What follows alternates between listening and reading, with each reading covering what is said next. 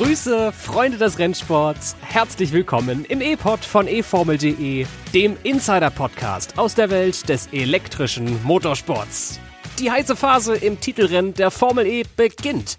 Beim Jakarta E-Prix katapultierten sich Pascal Wehrlein und Jake Dennis wieder zurück an die Spitze der WM. Aber mit Maximilian Günther brillierte ein ganz anderer Fahrer. Wieso der Maserati-Fahrer so unbestechlich gut war, klären wir in dieser Folge. Übrigens ganz genau wie die Frage, was Jaguar nach dem erneuten Teamkollegen-Crash machen sollte. Mein Name ist Tobi Blum. Viel Spaß beim Hören. So ein Rennen in Asien, das ist für die innere Uhr immer ganz schön anstrengend, nicht wahr, Tobi Wirz? Auf jeden Fall. Hallo zusammen. Aber mittlerweile sind wieder zwei Tage vergangen und wir sind wieder im europäischen Rhythmus. Ich bin ja richtig doll weggeratzt am Sonntagabend. Ich hab den Renntag gemacht, wie immer, alles ganz routiniert, lief subi. Und dann habe ich noch zwei Artikel geschrieben und hab dann ein Kaltgetränk getrunken. Und dann hatte ich war so richtig schwere Augen Und dann habe ich den Fehler gemacht, die letzten Zeilen von meinem zweiten Artikel im Bett zu schreiben. Und dann habe ich ungelogen den Laptop zugeklappt, ihn beiseite gelegt und habe bis zum nächsten Morgen geschlafen. So sah das aus bei mir am Sonntagabend. Tja, und jetzt bin ich irgendwie auch wie du halbwegs wieder in der europäischen Zeitzone angekommen und voll bereit, in die Analyse des Jakarta EPRI zu steigen. Meine Güte, war da eine Menge los in Indonesien, vor allem aus deutscher Perspektive, mit einem Sieg von Pascal Wehrlein, mit einem bezaubernden Wochenende von Maximilian Günther. Ihr habt das Wochenende sicherlich alle auch verfolgt. Falls ihr es nicht getan habt, kommt hier jetzt zunächst aber erstmal unser Überblick übers Wochenende und dann starten wir mitten rein in die Analyse. Auf geht's! Nach der Bestzeit in beiden freien Trainings gewinnt Max Günther am Samstag auch zuerst das Gruppenqualifying und anschließend alle seine Duelle. Die erste Pole für den Maserati-Piloten. Im Rennen zeigt der von Platz 3 gestartete Pascal Wehrlein dann eine sehr starke Leistung und gewinnt vor Jake Dennis. Déjà-vu im Mittelfeld, wieder schießt Sam Bird seinen Teamkollegen Mitch Evans ab, bevor er selbst von René Rast rumgedreht wird. Günther wird zwar nur Dritter, zeigt am Sonntag dann aber wieder eine überragende Pace. Schnellster im dritten freien Training, im Gruppenqualifying und dann erneut die Pole Position.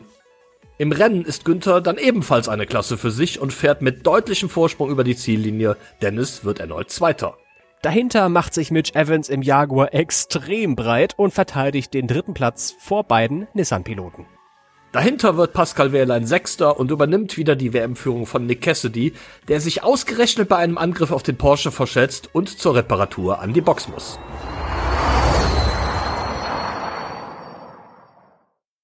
Ich war am Wochenende bei einem Straßenfest bei mir hier im Bezirk. Da gab es Arancini, das ist diese geile sizilianische Spezialität. In der Mitte ist meistens irgendwie Käse, drumherum klebriger Reis und das Ganze wird dann paniert und frittiert und irgendwie wird's von außen nach innen immer geiler, wenn man das Ding isst.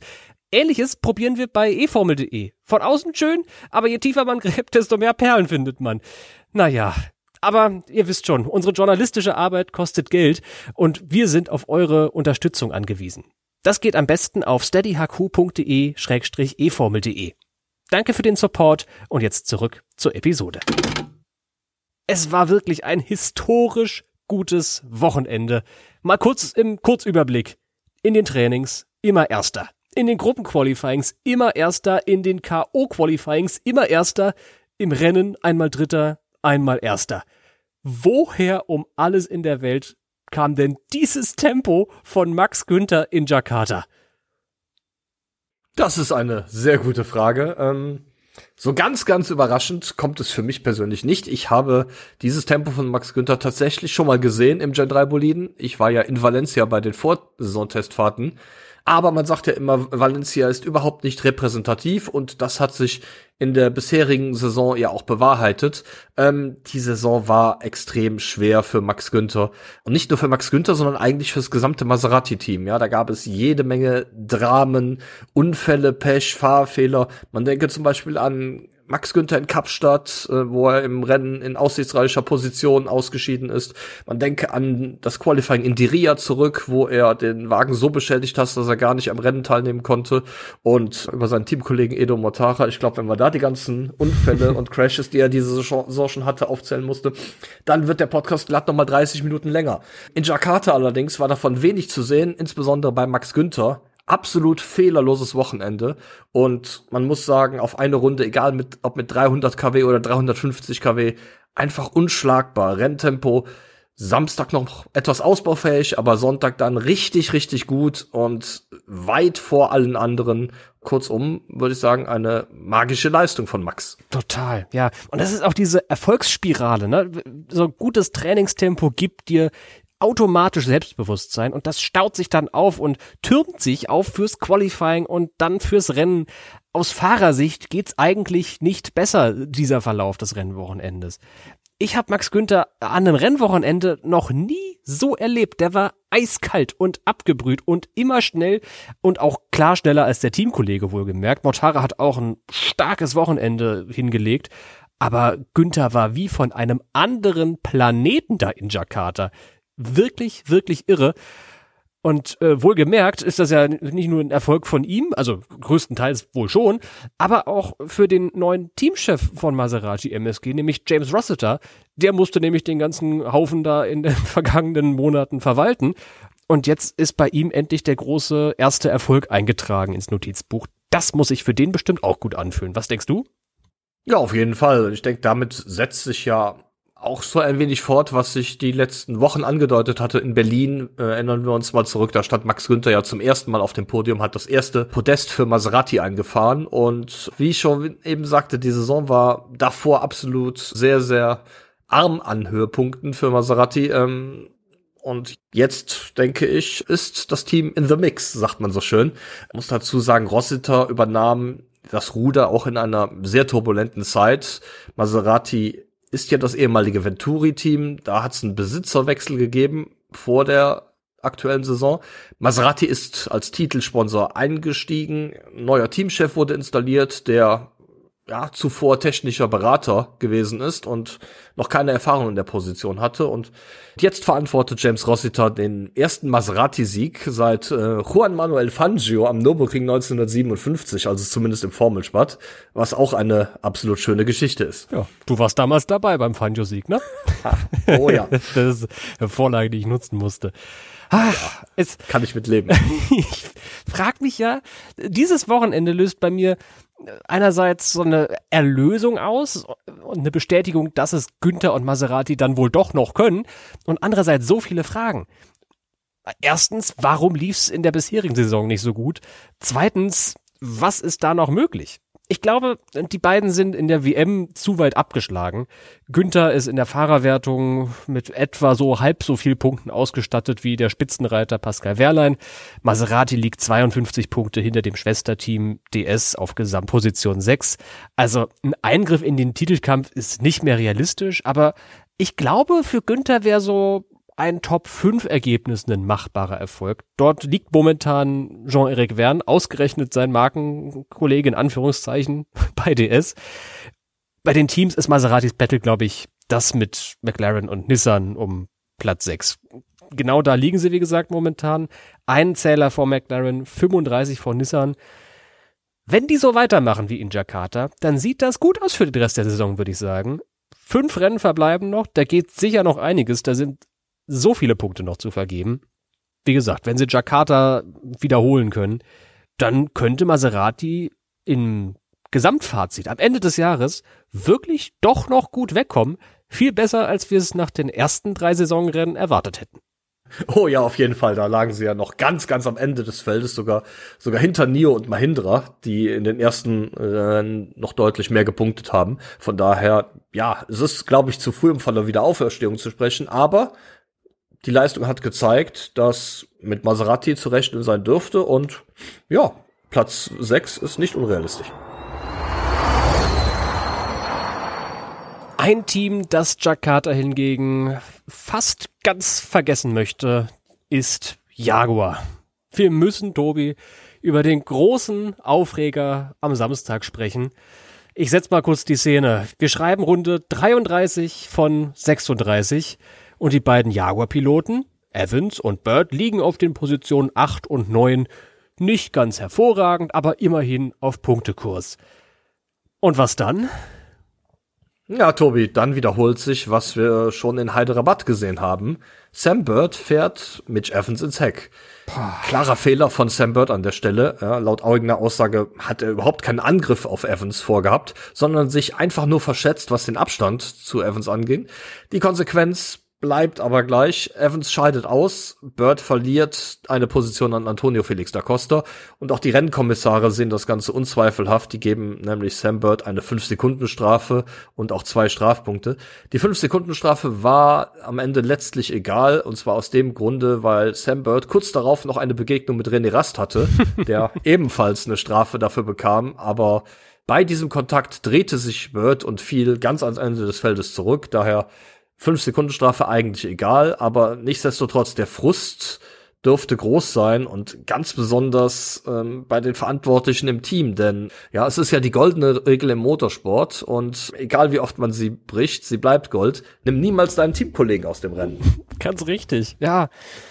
Teamchef James Barkley, der hat sich dann richtig mutig den Medien danach gestellt und ist überraschend diplomatisch dabei geblieben hat eigentlich nur eine interne Aufarbeitung der Situation, so hat er es formuliert, angekündigt und nicht wirklich angedeutet, was bei dieser Aufarbeitung auf der Agenda stehen dürfte. Was glauben wir, was könnte diese interne Aufarbeitung bei Jaguar bedeuten? Ja, er hat sicherlich zuerst mal an das Debriefing gedacht nach dem Samstagsrennen, wo die Fahrer mit den Ingenieuren über das Rennen sprechen. Aber ich gehe fest davon aus, dass das Thema damit nicht erledigt war, sondern jetzt auch aktuell bei Jaguar intern noch über den Vorfall gesprochen wird. Eine Kollision der beiden Teamkollegen in einer Saison ist ja schon zu viel. Und wenn das Ganze ein zweites Mal auftritt, Uh, Junge, Junge. Ich glaube, in Sam Birds Haut will aktuell niemand stecken. Ja, es sind zwei Fehler, die er auch offen ehrlich zugegeben hat, aber das ändert nichts daran, dass es Fehler sind, die das die ihm relativ viele Punkte gekostet hat. Ja, grob geschätzt mindestens 31. Und wenn man sich mal die Tabelle anguckt, mit 31 Punkten mehr wären sie vor Kundenteam Envision auf dem zweiten Platz in der WM und nicht WM Dritter. Man sieht also, die Fehler, die Sam Bird gemacht hat, haben einen sehr großen Einfluss. Ganz richtig. Und das wird noch viel schwerwiegender, wenn man bedenkt, wie viel Preisgeld da auf dem Spiel steht. Also es ist nicht nur Ruhm, Ehre und Prestige, WM Zweiter zu werden, sondern da geht's um Moneten, um, um Kohle. Und ich weiß zwar nicht um genau wie viel Kohle, weil nicht ganz genau bekannt ist, zumindest öffentlich, wie viel Preisgeld es für Platz zwei gibt oder für Platz eins gibt oder für Platz drei gibt, aber da wird es um Millionen gehen. Da könnt ihr euch sicher sein, die es für die finalen WM-Positionen gibt. Und es ist nun mal so gestaffelt, dass die Mannschaften, die besser eine, in einer Saison abschließen, mehr Geld kriegen am Ende des Jahres. Deshalb heißt ja auch Preisgeld. Richtig, richtig. Und daran schließt sich dann die kritische, aber ich finde inzwischen wirklich berechtigte Frage an. Wird Bird nach all diesen Fehlern in diesem Jahr 2024 noch für Jaguar fahren? Das ist eine sehr gute Frage. Was sicher ist, die Luft wird dünn.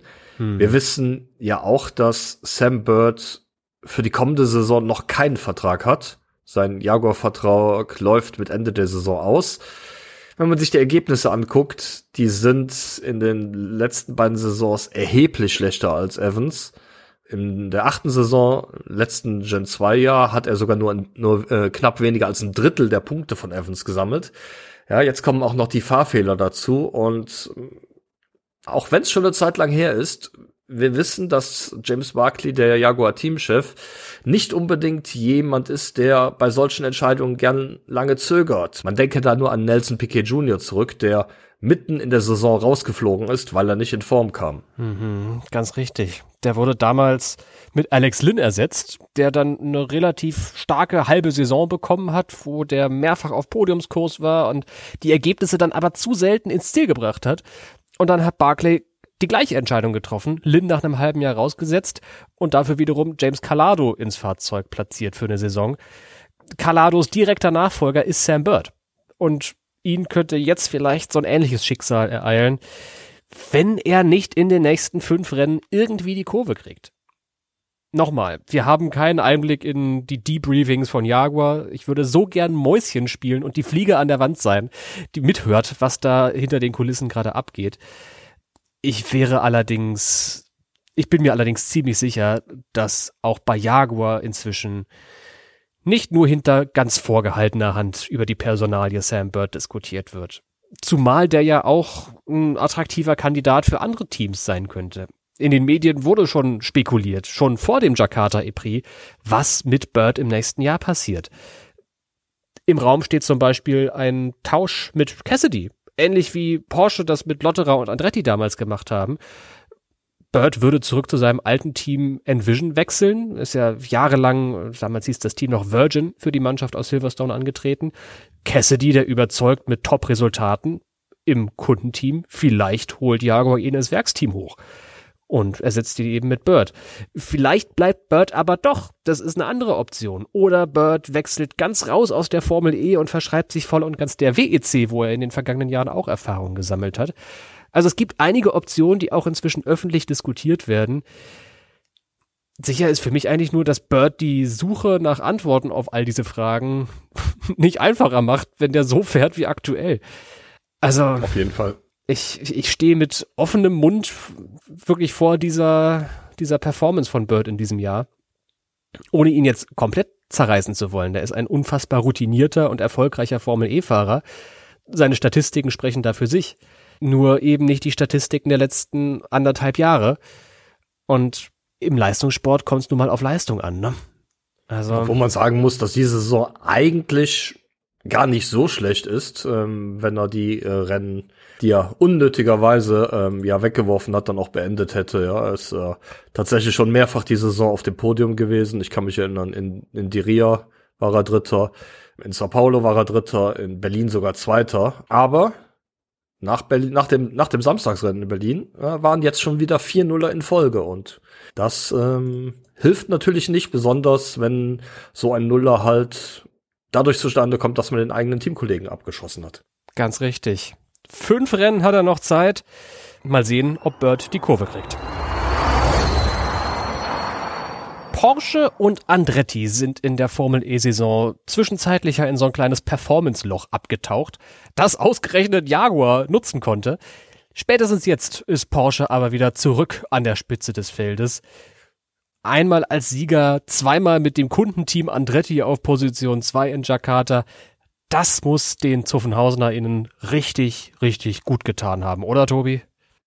Ja, es ist auf jeden Fall eine beeindruckende Rückkehr aus einer kleinen Tiefphase. Obwohl, was Jake Dennis im Andretti anging, der hat die Tiefphase ja auch schon in Berlin beendet. Der stand jetzt zum vierten Mal in Folge auf dem Podium. Jetzt am Wochenende bin ich mir aber gar nicht sicher, ob Wehrlein oder Dennis tatsächlich stärker war. Was aufgefallen ist, bei Porsche war das Qualifying eigentlich zum ersten Mal in dieser Saison richtig gut und ich glaube, das war das Entscheidende auch. Tatsächlich, bislang war es die große Schwäche, insbesondere des Werksteams, aber in Jakarta hat Verlan es definitiv hinbekommen, in beiden Rennen relativ weit vorne zu starten.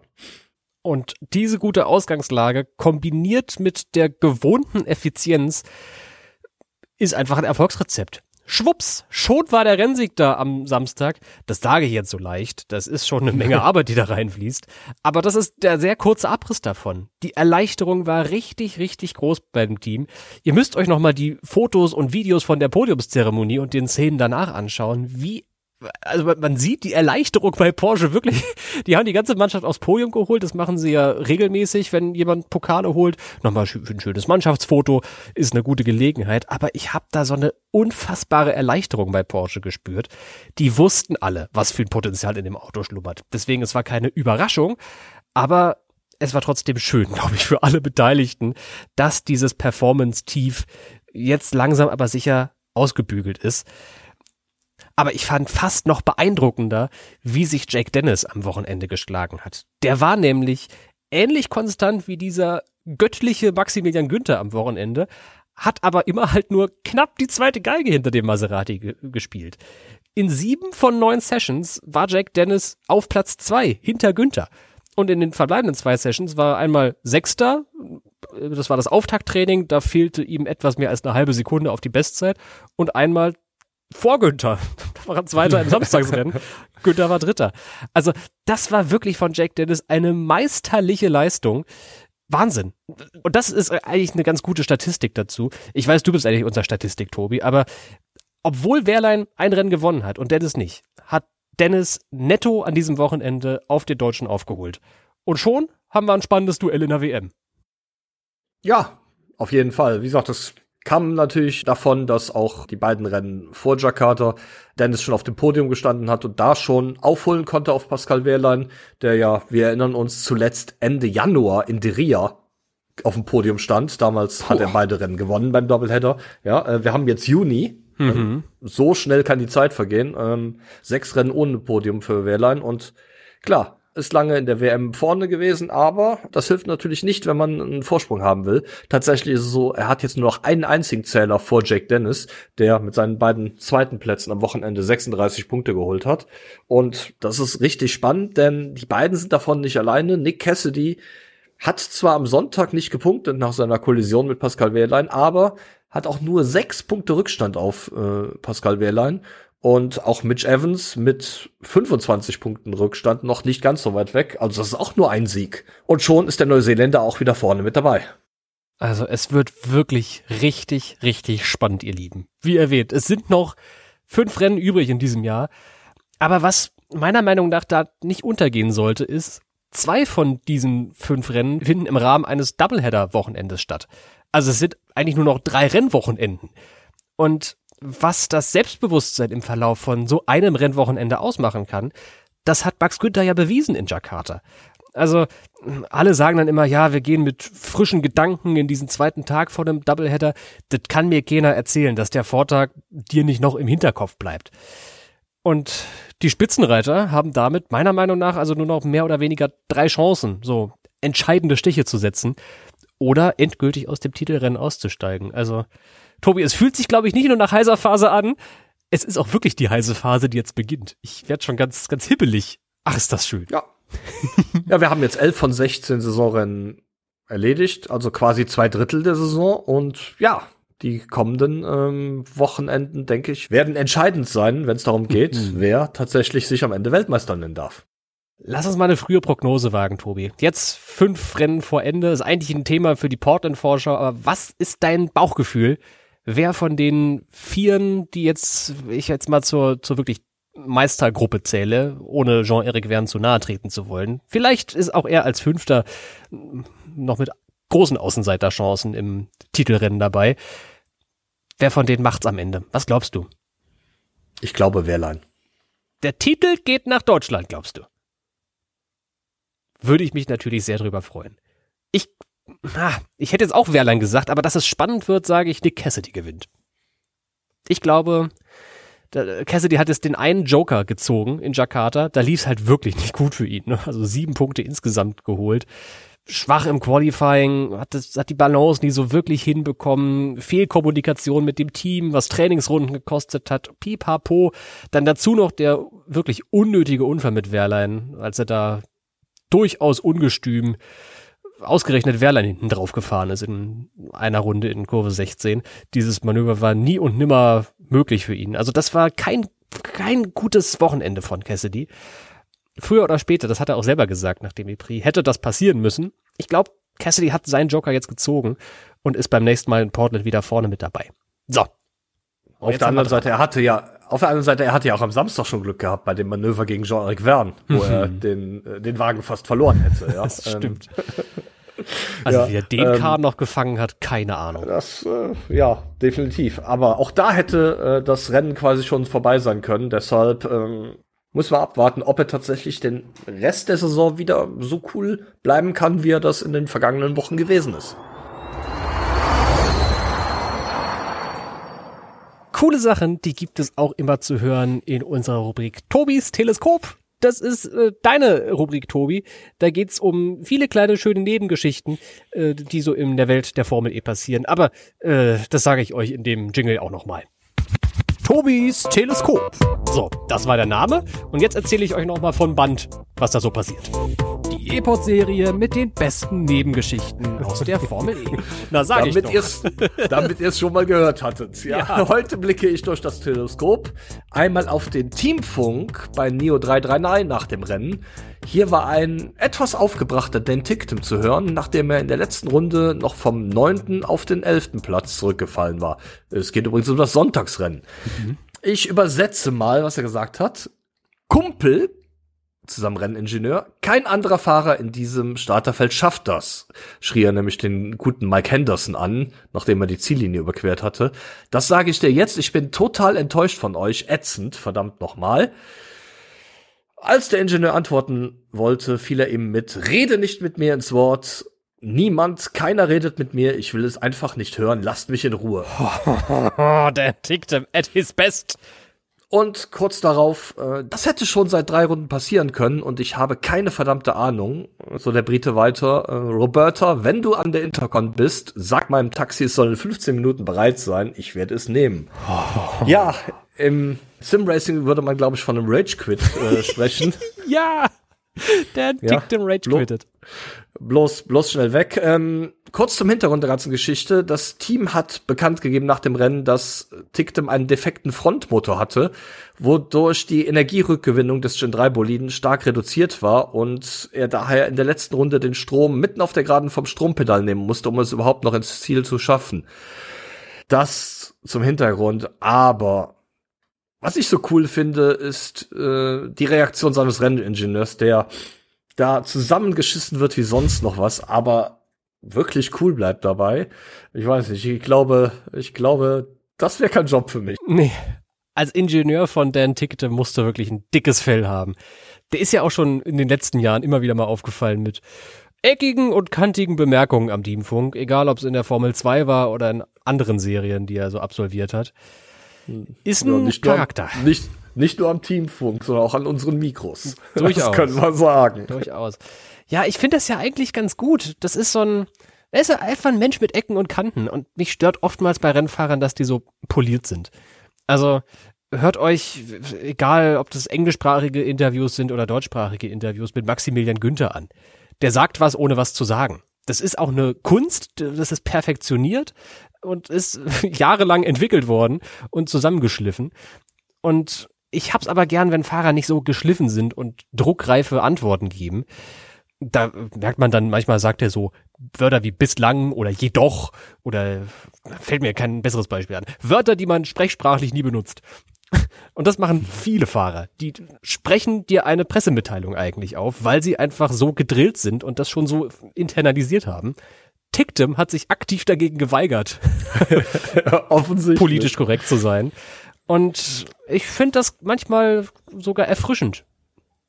Ja, Wenn es allerdings ähm, so beleidigend wird wie am Teamfunk da, finde ich das, das das genaue Gegenteil als erfrischend, sondern einfach nur dreist, unfreundlich, frech und ja, ist bengelhaft ein Wort? Ja, aber es kommt dem Ganzen schon ziemlich nah. Ähm, ich muss dazu sagen, in meiner Übersetzung, die ich gewählt habe, habe ich verschiedene deutsche abgeschwächte Varianten für das F-Wort benutzt. ich glaube, es kam fünfmal vor. Ja. im Original. Deshalb freut euch nicht darauf, wenn die äh, Formel E das Teamfunk-Video zur Verfügung stellt, weil da wird sehr, sehr viel von ausgepiepst werden. Ich tippe auch, ja. Nochmal so eine wenn ähnliche überhaupt. Frage, die ich gerade dir schon gestellt habe bei Sam Bird. Tickton baut keine Unfälle, aber muss er sich vielleicht nicht auch Gedanken um seine Zukunft in der Formel E machen, wenn er so mit seinem Team umgeht? Ich meine, Motorsport ist ja immer noch ein Teamsport. Wenn er immer so mit dem Team reden würde, bestimmt. Auf der anderen Seite ist da natürlich auch ganz, ganz viel ähm, Emotion dabei, ganz, ganz viel Druck, gerade wenn es mitten im Rennen oder unmittelbar nach dem Rennen ist. Ich glaube, ähm, dass die interne Kommunikation im Team normalerweise etwas anders abläuft und dass der gute Herr Ticktem sich auch im Debrief mit seinen Ingenieuren auch etwas anders ausgedrückt hat. Ja, ähm, ich glaube, das kann sich keiner erlauben, immer so mit den Leuten zu reden, die äh, ja auch keine Nasenbohrer sind. Von daher, auf der anderen Seite, ähm, wir wissen ja auch, Tickdem ist in der Vergangenheit aus dem Red Bull Förderkader geflogen. Er ist aus dem Williams Förderkader geflogen. Er ist damals, ich glaube, aus der Super Formula auch geflogen, wenn ich das richtig im Kopf habe. Ähm, und zwar alles nicht wegen seinen fahrerischen Leistungen. Ja, Ecken und Kanten. Aber manchmal sind sie halt auch ein bisschen zu pieksig bei Dan Ticktem. Genauso spannend, wie es in der Formel EWM wird, wird es langsam aber sicher auch in unserer Tipprunde. Die findet ja auf kicktipp.de-formel E statt. Zusammengeschrieben Formel E wohlgemerkt. Da ist unsere ganze eFormel.de Community dabei und die Redaktion von eFormel.de ist dabei und da ging es mal wieder ordentlich ab am vergangenen Wochenende. Tobi, du hast den Überblick. Wie steht's denn im Tippspiel? Ja, am Wochenende haben sich am Samstag der Timo, unser Chefredakteur, und am Sonntag Dani83 jeweils die Tagessiege gesichert. In der Gesamtwertung bleibt aber unsere Svenny in Führung, und zwar mit deutlichem Vorsprung. Dahinter kommen jetzt jedoch mit mir und dem Timo zwei weitere Redaktionsmitglieder, der Chris mit eins geschrieben ist Vierter.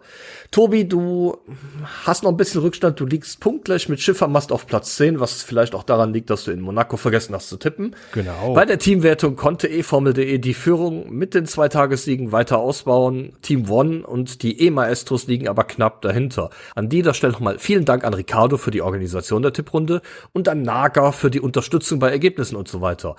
Und ihr da draußen, ihr seid der Meinung, euch besser auszukennen und wollt euren Namen auch an dieser Stelle vielleicht mal hören bei uns im E-Pod, dann meldet euch jederzeit an. Unter kicktipp.de-formel E könnt ihr jederzeit auch in der Saison noch einsteigen. Genau so ist es. Und wir sind am Ende der Episode angekommen, wo ich dich wie üblich immer frage, ob du das Rennen gut fandest oder nicht. Oder die Rennen in diesem Fall. Ich leg mal vor, ich fand's nicht gut.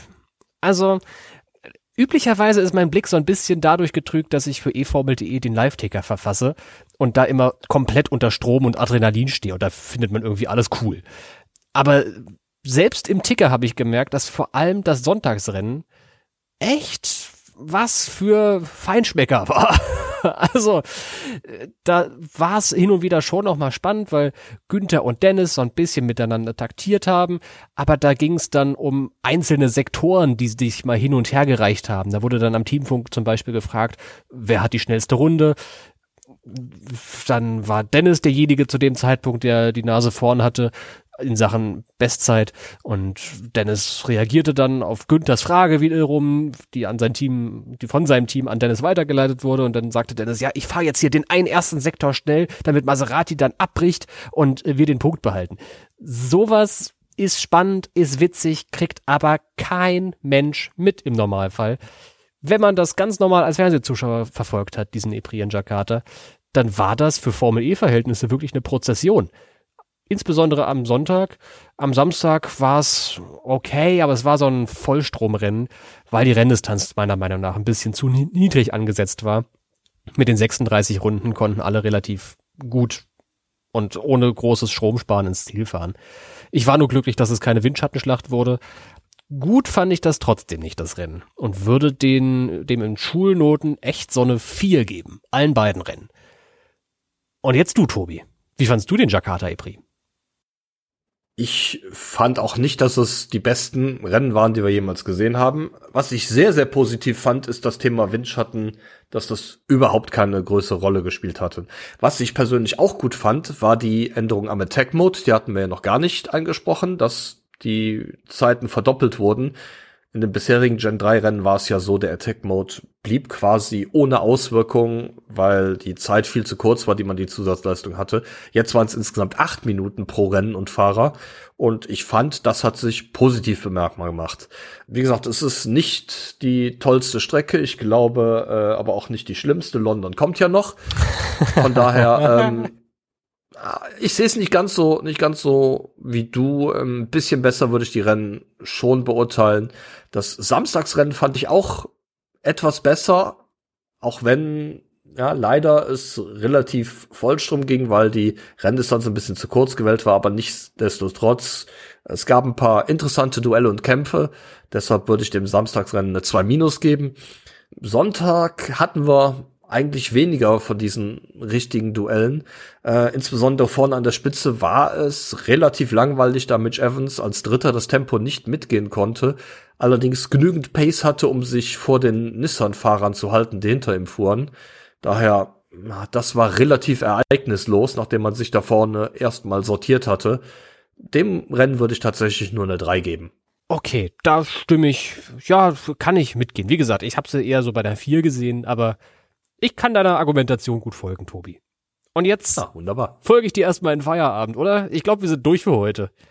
Ich denke auch. Aber wenn ich auf den Kalender gucke und auf die Episodenbezeichnung, Tobi, 299, weißt du, was das heißt? Das heißt, die nächste Folge ist eine Jubiläumsfolge, die 300. Hahaha. Und äh, da gibt's natürlich immer ein kleines Schmankerl für euch hier im E-Pod-Feed. Ich will noch nicht ganz verraten, glaube ich, was wir machen. Aber am Sonntag kommt eine kleine, freudige Überraschung auf euch zu. Schaltet unbedingt beim nächsten Mal wieder ein. Und danach widmen wir uns aber wirklich mal volle Möhre dem Portland E-Prix. Denn es geht ja eigentlich Schlag auf Schlag weiter. Äh, in zwei Wochen ist es schon wieder soweit. bisschen mehr als zwei Wochen. Das äh, wird richtig gut. Jetzt erstmal danke dir für deine Zeit, Tobi, dass du dich mit äh, leicht angekratzter Stimme heute hier durchgeschlagen hast durch den E-Pod. Wir hören uns in der 300. Das machen wir. Bis dann, Tobi. Alles klar. Ciao.